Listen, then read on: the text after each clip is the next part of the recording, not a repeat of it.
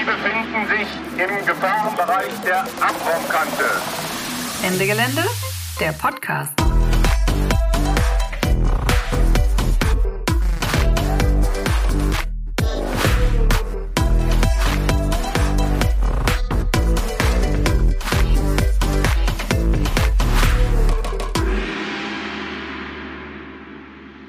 Welcome to our listeners from around the world. The Ende Gelände podcast is broadcasting. Climate justice and the end of fossil capitalism is our cause. I'm Jonas. And I'm Laura, and we are from the International Working Group of Ende Gelände. This podcast will be in English because the language of our working group is English. And we also have some fantastic guests that do not speak German. First, we want to give you a look behind the scenes of the International Working Group, and then we will speak with two comrades in the UK and Italy. So, Laura, international work, what does that mean? So, already in the first coal train blockade in the Rhineland, in the year 2010, there were internationals. Some comrades from the Netherlands hopped over the border and joined us. So with the years, the climate camp in the Rhineland became a meeting point of the European climate justice movement, and thus, in 2015, when Ende Gelände started its very first action from the camp there, we were already a lot of internationals from all over Europe. So the idea of the International Working Group is now to coordinate the international relations of Ende Gelände. Mostly we do mobilize not ourselves but support groups around Europe that want to come to Ende Gelände. We answer their questions, try to motivate them to bring all their friends. We look that all important information is available in English, French, and some other languages. And of course, we try to bring an international perspective into the Ende Gelände process. We also have organized the interpretation of the Ende Gelände action plenaries the last two times. And yeah, that's all what we do. In the first years, the working group was very small, but now we are a team of around 10 people, and a lot of them is not from Germany. So we have people from France and Belgium and UK and some other countries. And this is also the reason why we work in English. And because we are so many now, we started last year to mobilize to other actions outside from Germany. That's right, and there is a whole lot of wonderful climate actions all over Europe and the world right now. And our movement is spreading and radicalizing everywhere very quickly. Other groups are adapting the strategies of Ende in their own context. And we try to support them.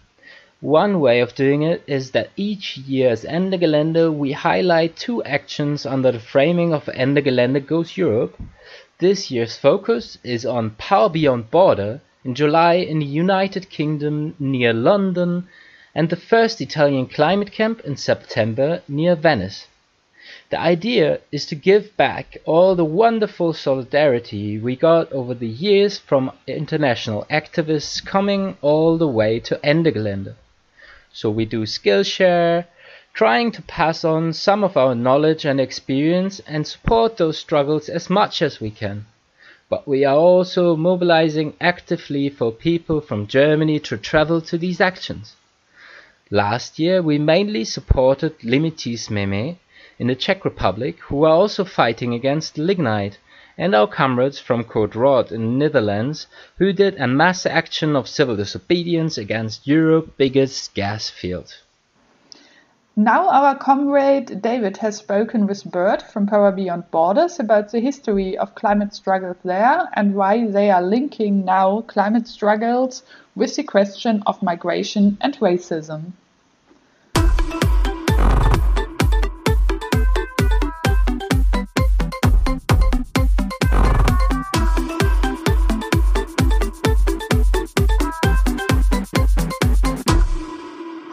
My name is Bert, and I'm a British climate justice activist with Reclaim the Power. And I've most recently been working with Ende Gelände on Ende Gelände Goes Europe because Ende Gelände is supporting our Power Beyond Borders camp from the 26th to the 31st of July in the southeast of the UK. Hello, my name is David, and I'm in the international working group of Ende Gelände and have been involved in Ende Gelände Goes Europe. And we're conducting an interview today with Bert about the history of the climate camps in the UK and how that featured in the development of Reclaim the Power. So maybe, Bert, you can could tell us something about the history of the climate camps in the UK first. Yeah, sure. So I am too young to have gone to any of the climate camps myself. Um, it was before I became active, uh, before my time, but they were between 2006 to 2010 in the UK.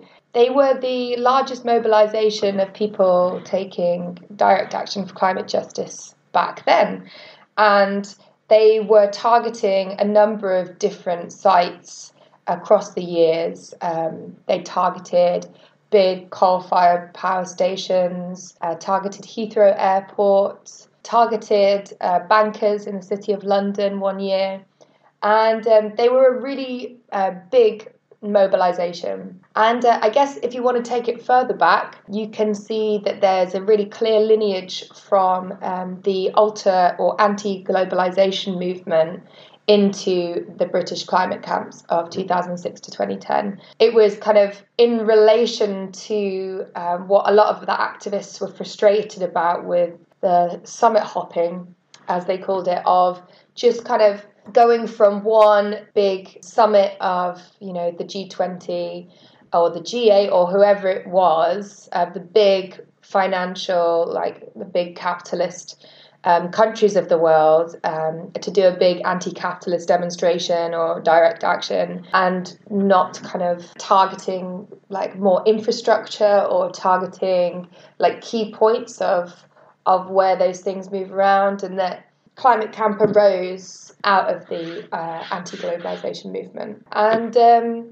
it kind of drew to a close in 2010. And lots of the activists that were involved with the climate camps decided to stop their activism, reduce their activism. A lot were very burnt out. They'd been involved with lots of the mobilizations around Copenhagen in 2009, Yeah. so were quite burnt out. Um, but also, um, that was when the austerity plans in the UK started to really kick off in result uh, as a result of financial crisis of, of 2008. So the lots of those activists who were active in the climate camps in the UK then decided to focus mainly on um, anti-austerity campaigning. Lots founded UK Uncut in the UK. So really tried to make the argument with using direct action in the UK that um, we have been told that we have to make all of these savings to fix our deficit in the public purse. Um, meanwhile, there are super rich capitalists that are evading tax on a massive scale, Yeah. funneling their money into Monaco, etc., etc., um, and that like these big companies seem to be able to exist without paying any tax, and that actually, if we took capitalist individuals and capitalist enterprises' duty to pay tax seriously, then they would more than cover the deficit uh, and, in fact, be able to pay for a lot more um, social welfare in the UK. You know, we wouldn't have to have tuition fees, etc., etc. Yeah. But anyway, moving on from that, it's accounted for um, by a number of the people that set up the Klima camps. That uh, a number of German activists went over to um, some of these climate camps in the UK, Yeah. got really inspired by uh, doing like a mass camp uh, on the basis of fighting against climate change. I want to say it was for climate justice, but Yeah. it was before really the the words Emerged, climate yeah, justice yeah. really emerged exactly yeah so more about mitigating climate change back then uh, these german activists got inspired they went back to germany and they also were able to use the more long ranging environmental movements it, history of, uh, of the anti-nuclear movement all of the things that have been learned in the anti-nuclear Yeah. movement of setting up a large camp or you know, doing a, a, mass mobilization. Yeah, you kind of had a combination of the influence of the climate camps in the UK, but also the the legacy of the anti-nuclear movement Yeah. in Germany. So that the first Klima camp happened in 2009 Yeah. and went on for a number of years, was different sites, a lot in the Rhineland, as um, is the case with Ende Gelände now, but also elsewhere, targeting key points of uh, fossil fuel infrastructure. Yeah, and then uh, Ende Gelände arose as a big coalition of lots of groups that kind of seen the Klima Camp model and thought, hey, this is good, you know, let's try and make it bigger and Yeah. better. So you have then the Ende Gelände coalition emerged to then have the first Ende Gelände in 2015 in Yeah. the Rhineland. So yeah, there's like a really clear lineage for the, the climate camps in the UK into the Klima camps in Germany and then into Ende Gelände. Yeah. Uh, and also, I guess if you continue to follow that lineage uh, and the influence that Ende Gelände more specifically has had, you get to the point where we've got our first ever Italian climate justice camp in September. Yeah. We've had first other climate justice camps in different countries have organised. And Ende Gelände, for me as well as someone as a British climate justice activist, it's really clear that there's a real bringing together hmm. of people from different countries, but Ende Gelände is the one thing that we all do and we get involved in and we can really learn and communicate across national boundaries and kind of say oh what what works for you what doesn't work for you Yeah. how do you do this like the hope and the optimism that Ende Gelände inspire it inspires I think is really infectious Yeah. and yeah, it's amazing to see the influence that it's had. So yeah, it's exciting, but kind of taking a number of steps backwards, Climate Camp in the UK um, also then influenced um, its successor, Reclaim the Power, which is the organisation that I've been part of um, since uh, 2013. So, Reclaim the Power is really considered to be um, the next generation of the climate camps in the UK. They are not at all exactly the same people. Yeah. Very much, it's a clear generational shift. Quite a few of the problems and the issues that arose in the, the climate camps in the UK, which there were many, have been responded to in Reclaim the Power um, in a kind of quite conscious evolutionary process. Um, not all of them, but like a lot of them have, which is exciting. But Yeah.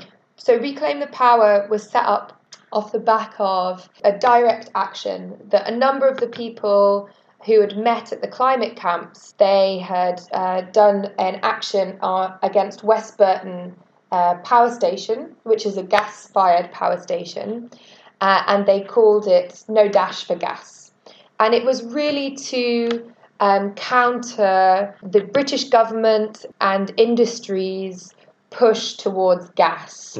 And we see this now, and especially with fracking, there's a real, real push towards gas uh, as a real kind of alternative Yeah. to coal.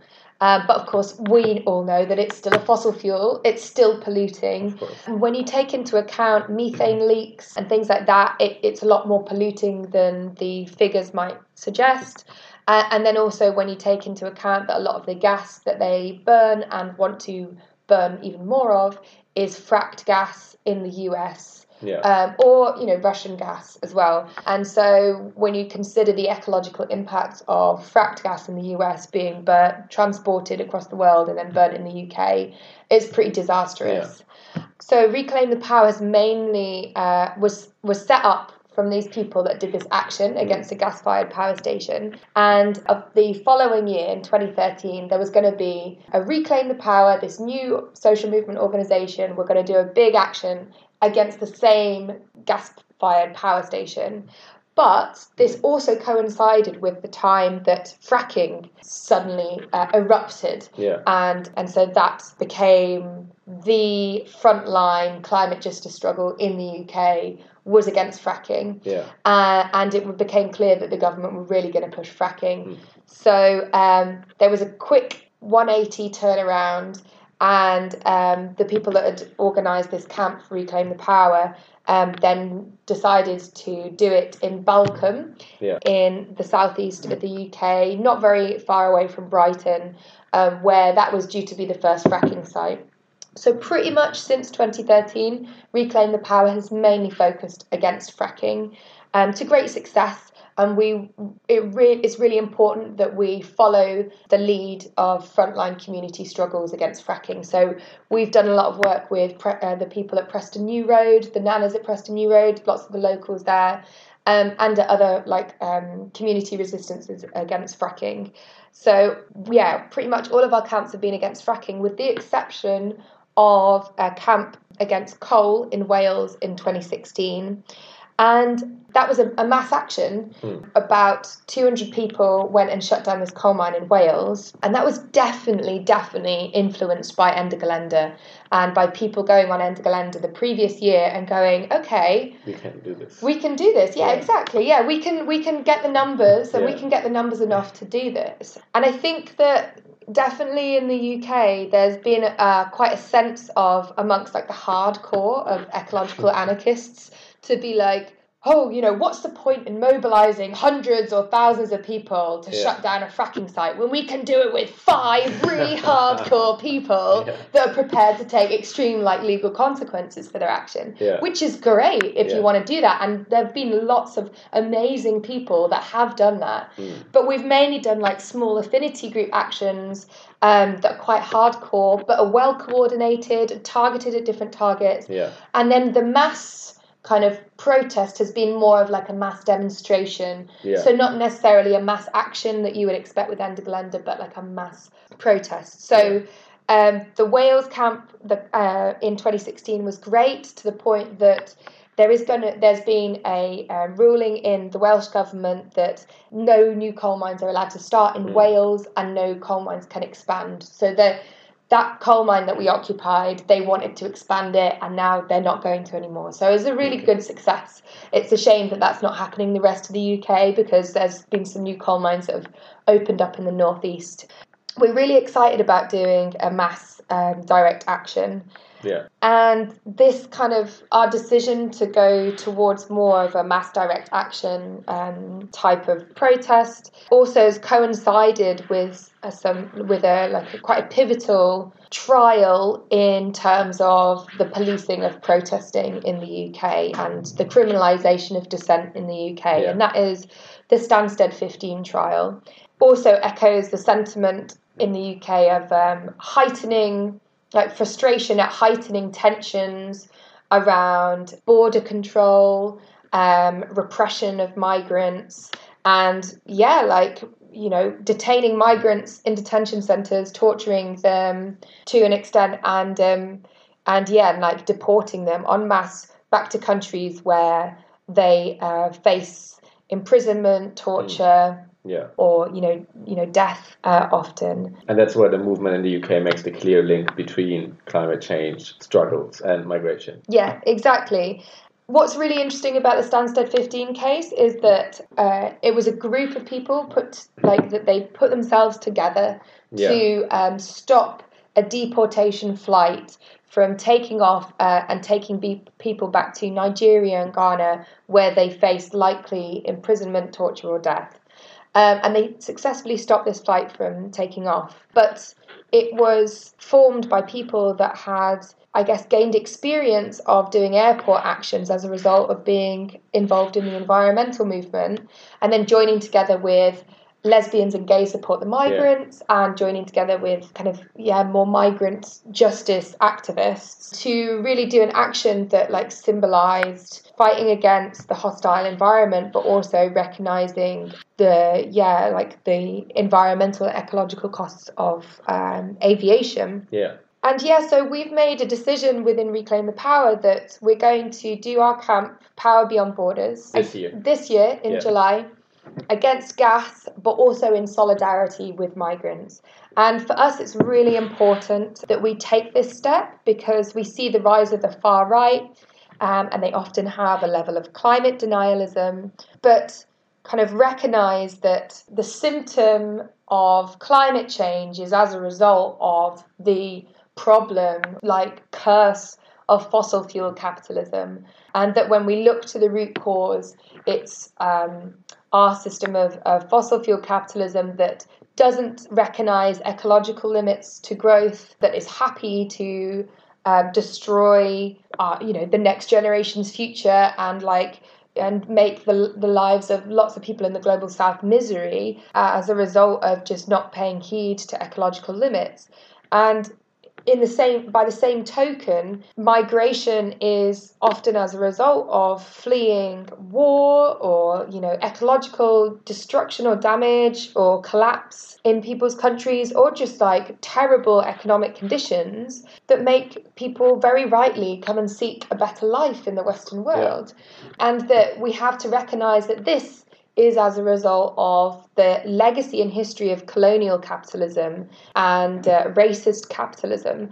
And so when we look at like the causes of both climate change and the migration crisis and then kind of the rise of the far right in terms of suppressing um, migration or like you know demonizing the migrant then we have to recognize that we're fighting the same struggle and that it with especially with regards to climate change when we see the injustice of climate change in order to fight for climate justice when we see the injustice we have to recognize that yes our children are going to be affected but us in the western world we're generally okay with regards to like climate change um, at the moment but it's those in the global south that are already dying and suffering immensely um, as a result of, of climate change. When countries are trying to like react or adapt against uh, in in result of, of climate change, obviously it's going to be the countries that are the most impoverished that are going to be um, able to deal with it, you know, the least well. Yeah. So like, uh, and the countries of the global south are not poor just because of an unhappy coincidence, but they've been systematically impoverished exploited. through and exploited exactly yeah. over hundreds of years of colonial capitalism. So this camp is all about trying to bring those two struggles together, recognize it's part of the same struggle, and say that if we're fighting for climate justice, then we have to fight for migrant justice yeah. and that they are one and the same and that we have to make a concerted effort to you know, pay attention to our white privilege as predominantly white activists in the environmental movement and say, like, own up wholeheartedly for the historic uh, responsibilities of the uh, environmental movement in the UK and elsewhere in terms of often not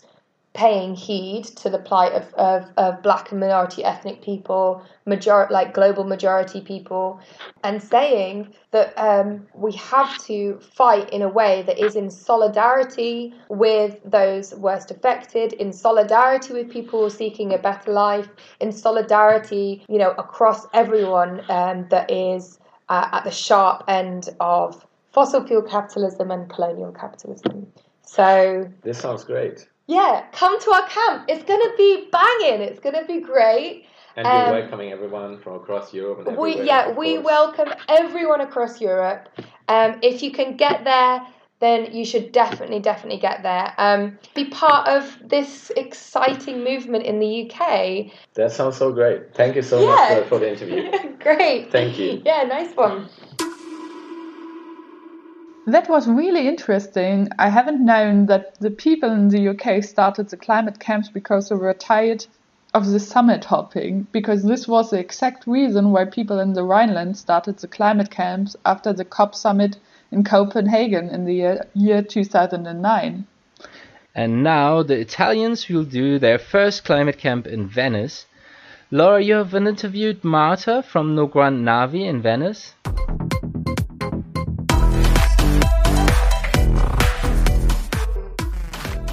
Hello, Marta. How are you?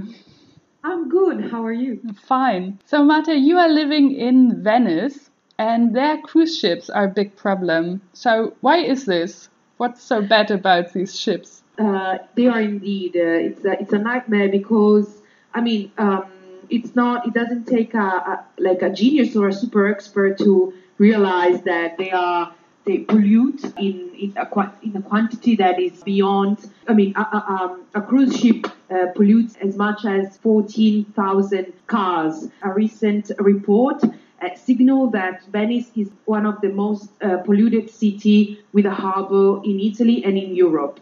And um, beside that, cruise ships in general are are a symbol of a type of tourism that is also uh, destroying the city. We are talking about 20 million tourists coming every year before a population that is uh, losing uh, a thousand inhabitants each and every year. So in the 70s, Venice was, was populated by 70,000 people. Today, we are less than 50,000. That is because obviously gentrification, Airbnbs, hotels that are built and replaced um, instead of how actual houses and families and people living living in the city. Um, we are trying to resist. We are resisting, and we've been resisting for seven years now officially. But the, the, the battle is not over at all. So cruise ships have a huge local impact, but also are really polluting for like the whole for the Yeah, whole world, yeah, changing yeah, the yeah. climate. Yeah. So you have a very specific kind of civil disobedience to protest against the ships. So what are you doing? Yes. Well, you have to be really inventive if you live in a city that doesn't have streets. We have canals and we have water. So obviously the type of protest that we create and organize constructed and based on water and movement in the water. So every year we try to do something different and fun also because I mean we are obviously protesting but uh, it has to be a moment in which the city comes all together and we create a space and a, an alternative. So, especially for what I told you about Venice, is a moment in which uh, you have entertainment and families, uh, young people, old people. It's really intergenerational. So you have all these people coming together. And every year we do something different. For example, last year we did we cre- we built we do we actually do like chases of the cruise ship with our little boat. A couple of years ago, we did an entire stage that was built on water, so it stayed in, it was floating in water. We did some blockage uh, with the Angry Animal, Angry Animals masks. I mean, a few a few days ago, we happened to have one of the biggest demonstration in history in the history of the city, caused by an incident that took place a week ago in Venice, and you probably heard of that um, a cruise ship lost control. The captain lost control because of a blackout, and so the, the cruise ship almost, hit, I mean, he'd hit uh, uh, another, a smaller uh, boat, and uh, it was really, really serious because um, many, there were five injured people, but it could have ended up way worse than than what what what, what happened. And so it was an alarm and a, a moment in which the city the city really was really hit by something that our movement, the movement against uh, big ships, have been saying for, for, for seven years now. But obviously, sometimes you need um, something that wakes you up, and that was the moment. So we had 10,000 people joining us uh, on the streets of Venice, and we went all the way to San Mark Square, which is, I mean, for tourists and people, is one of the most known location in, in the city. But for Venetians and people that live in Venice to protest and uh, gather in the square is has been impossible legally for 20 years now, and so it was really historical, an historical moment, and um, we are still elaborating on that.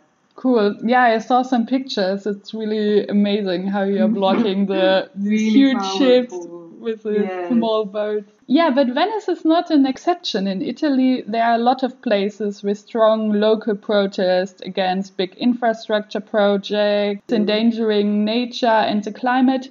And you are now in the progress of joining forces with all of them. And you use the frame of climate justice.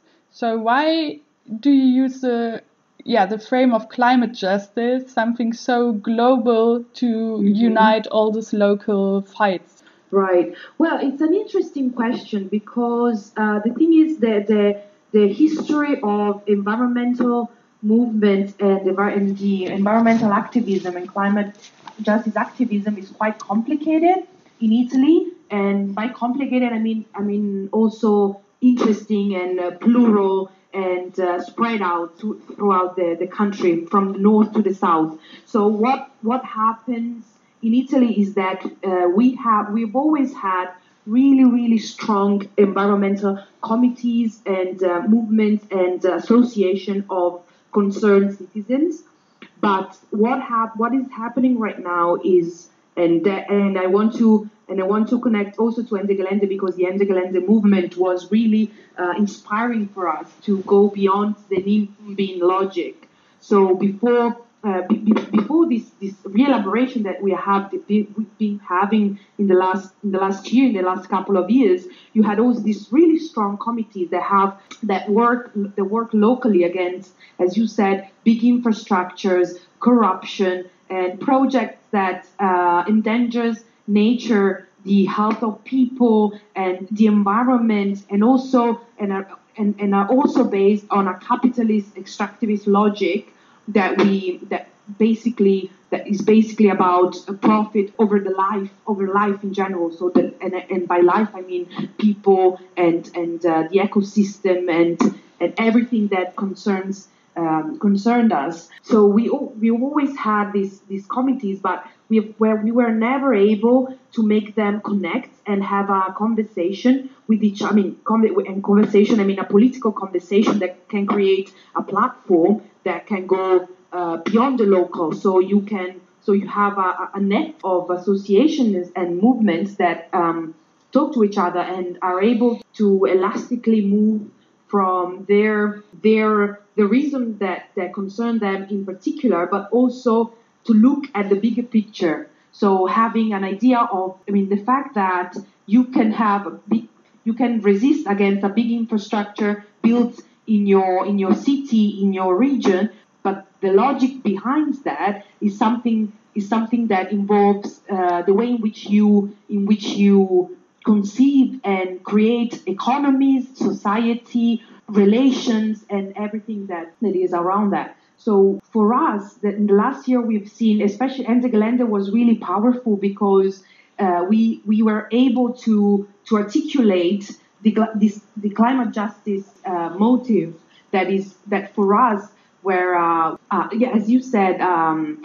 a frame that could that could connect us but also make us in conversation with what is happening in Europe and around the world in general. So to make it to make it a national movement and a transnational movement.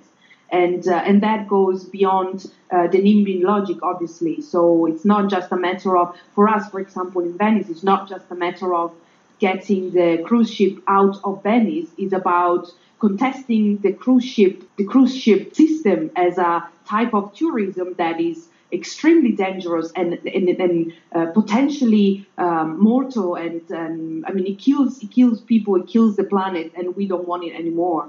You had already a first uh, mass demonstration with all the other groups in uh, Italy. How was it? Yeah, yeah, it was. You you referred to the to the, the, the march for climate justice and against big infrastructure that took place uh, on the 23rd of March. Exactly. That was yeah, that was uh, historical, and it, was great because obviously um, we did it. It started in the, northeast of the of, Italy, and uh, obviously we were in contact with the No TAV movement in uh, in Turin and in um, Piemonte region, but also with the Stop Biocidio uh, movement in Naples and the No Triv, No Tap movement in the east coast of the country. And so being able to create a, a, space and a moment in which every and each of us were, were protesting in Rome against a government that won based on on um, also on movements that were against big infrastructure and a government that a few months after after after started governing uh, basically failed um, many many people that believed that something would have changed that didn't happen i mean we expected it but mainstream i mean the majority of the of the country really believed that uh, this new government would stop the TAV, the construction the big ships in uh, in Venice and the Triv and the TAP in the Adriatico Sea. So for so for us it was a moment in which we were together to make us see how we we are all fighting together at the same time as we are beyond representative politics that are constantly failing environmental movements and also we demonstrated our intention to grow and develop from something that is really say we are just the beginning So the 150,000 people that and probably more that's really an amazing number. Yeah, it is. It is. It was a, a, sea, a, a sea of people, truly a sea of people that joined forces uh, in the capital, and so Rome was overwhelmed with the environmental movement in Italy. Truly, the environmental movement from north, from the north to the south, and everything in between. You said so it's not only about environmental or climate issues, but it's more a oh. more general protest also against the political system. So especially right now in Italy, the, the political situation is really bad. So you Yeah. have the fascist Lega party Mhm, that mhm. not only denies climate change but is super racist, anti-feminist. So like all bad things together. They're just the worst. So how do you deal with this hostile political environment?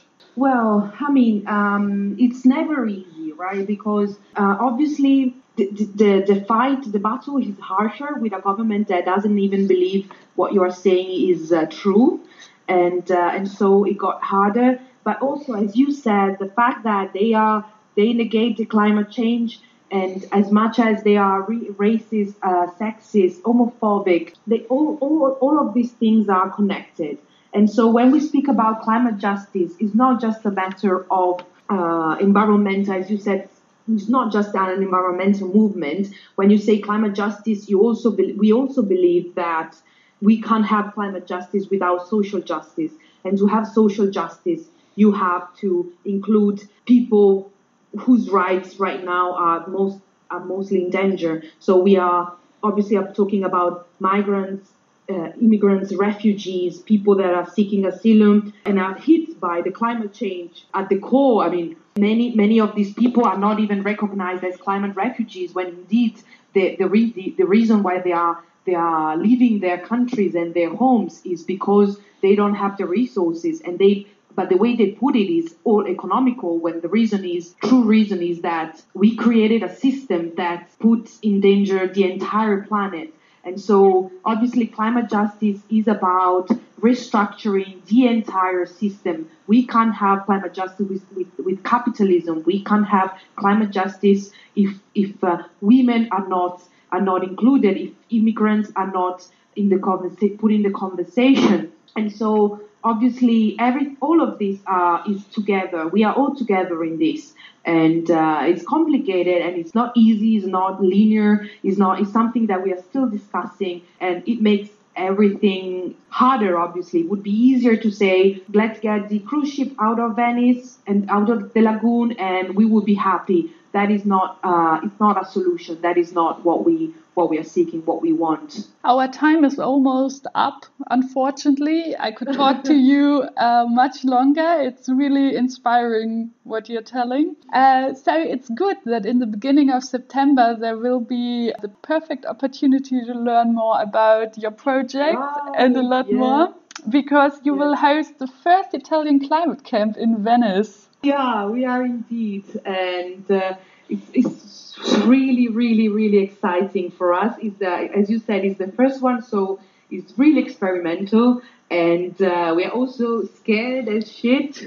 that something might go wrong, and uh, we are planning to to travel all around. Um, Europe to take inspiration from from you guys. You've been doing this for much longer than us, so hopefully you will have some tips we take this moment to invite. We don't want this this um, this climate camp to be just an Italian occasion to meet uh, other fellows Italian activists. We want the whole Europe joining forces with us. It's gonna be really it's really four four days, but the the schedule is intense. We plan to do direct action. So there's to be a demonstration right in the midst of, of the International Film Festival, Venice International Film Festival, that takes place at the exact time. So we are talking from the 4th to the 8th of September. at Lido di Venezia. And uh, there's also going to be workshop, debates, and uh, there's going to be three days in which each, each in each day there's uh, there is a micro a micro theme. First one is uh, climate justice and climate change and migration. Second day, climate change, climate justice, and ecofeminism. So the way in the in, in the gender and gender issues.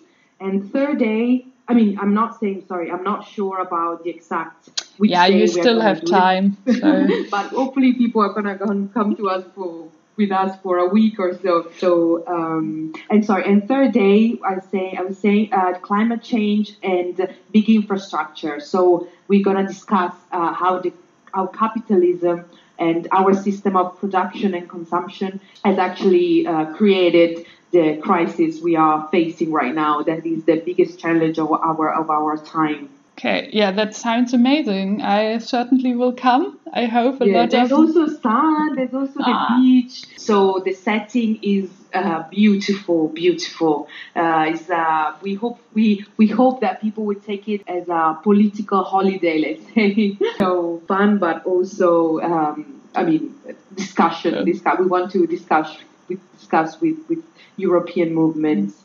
Yeah, I can't imagine a better place to discuss than a beach in Venice. Certainly. Right, right. Thank you very much for the interview. See you soon. Thank you, Laura. Thank you, guys. Now we are at the end of the podcast. If you caught the fire for the European climate justice movement, there are a lot of opportunities this summer to be part. The next climate camp in action will be the Czech climate camp from 1st to 7th of July. but there are also camps and action in Switzerland, Poland, Portugal, Belgium, France, and many more.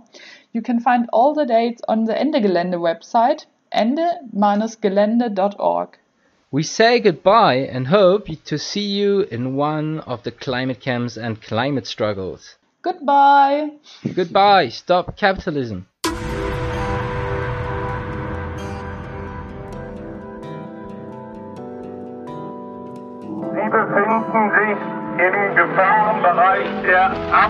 Befinden